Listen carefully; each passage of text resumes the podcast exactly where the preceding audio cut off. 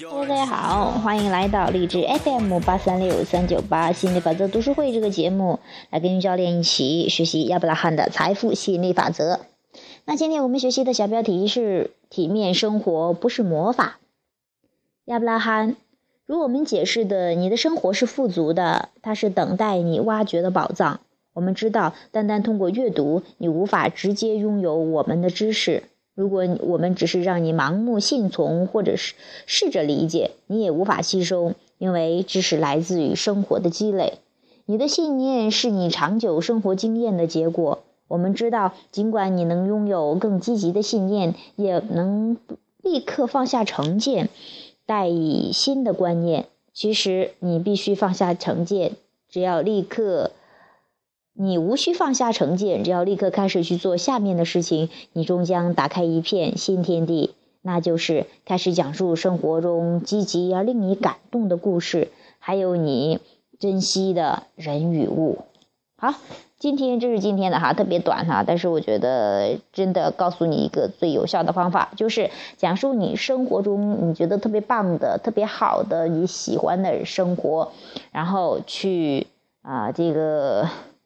呃，从生活中找着积极面，去讲述一个不一样的自己，去过不一样的人生。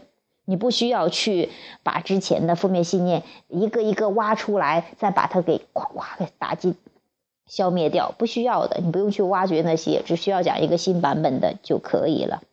那还是生活经历教人。啊，我在说的再多的话语，那也只是可能会启发到你，而且是当你准备好的时候，那我也希望你真的去好好的体验生活，能够从生活中啊这个学到一些啊去去呃这个感悟一些你想要的东西。嗯，这是今天讲的内容。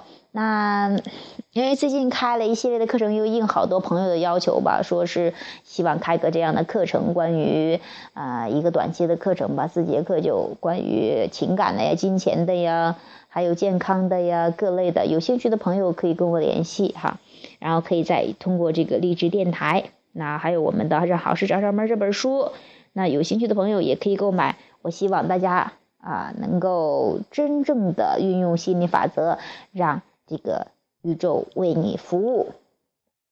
好啊，今天话题就讲到这儿，这是今天的一个灵感。以前话让开的话，我也没有太大的兴趣，现在的话就忽然有这个灵感。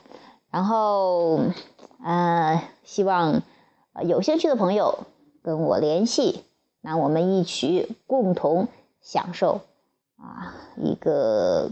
更富足、更健康、更快乐、更甜蜜的人生吧。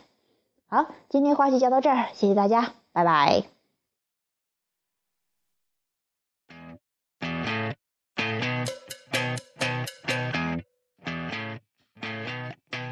You're insecure, don't know what